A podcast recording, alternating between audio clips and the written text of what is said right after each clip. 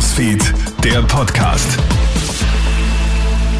Schönen guten Morgen, Clemens Draxler im Studio. Du hörst hier unseren Krone-Hit-Nachrichten-Podcast. Vielen Dank fürs Einschalten. Besseren Schutz für Frauen bei Rammstein-Konzerten. Diese Forderung kommt jetzt auch aus Österreich. Rammstein tourte aktuell durch Europa. Ein Wien-Konzert folgt im Juli, ein zweites nur einen Tag später. Frauenministerin Susanne Raab zeigt sich auf Twitter schockiert über die Berichte über sexuelle Gewalt. Die Veranstalter im Ernst-Happel-Stadion wären für Konzepte für den Schutz von Frauen gefordert. In Deutschland könnten etwa Awareness-Teams zum Einsatz kommen, die bei Verdacht auf sexuelle Übergriffe einschreiten. Außerdem soll die Row Zero gestrichen werden. Von dort soll Rammstein ja junge Frauen zum Sex rekrutiert haben.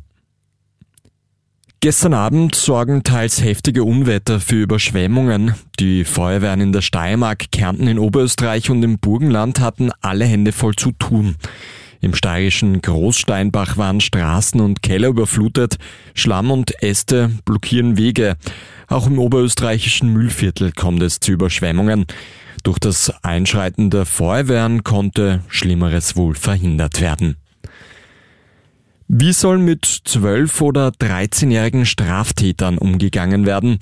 Die schwarz-blaue Regierung in Oberösterreich befeuert ja aktuell die Idee, das Strafmündigkeitsalter zu senken. In Österreich drohen unter 14-jährigen Straftätern zwar die Unterbringung in ein Jugendheim, aber keine strafrechtlichen Konsequenzen. Erst vor wenigen Tagen hat ein Trio einen Neunjährigen an einer Haltestelle in Wien verprügelt, um dem Volksschüler das Handy zu rauben. Der Haupttäter ist 13 Jahre jung, die Polizei ist also machtlos.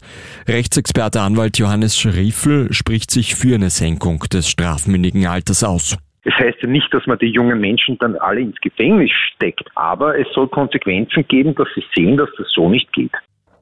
Gibt es Leben rund um unsere Nachbarsterne? Eine brandaktuelle Studie kommt zu vielversprechenden Ergebnissen.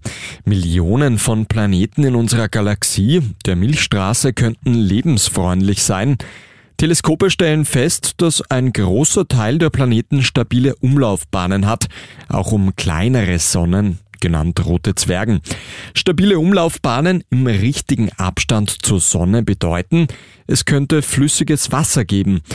Wissenschaftlerinnen und Wissenschaftler, viele von ihnen rechnen damit, in den nächsten Jahrzehnten Beweise für außerirdisches Leben finden zu können.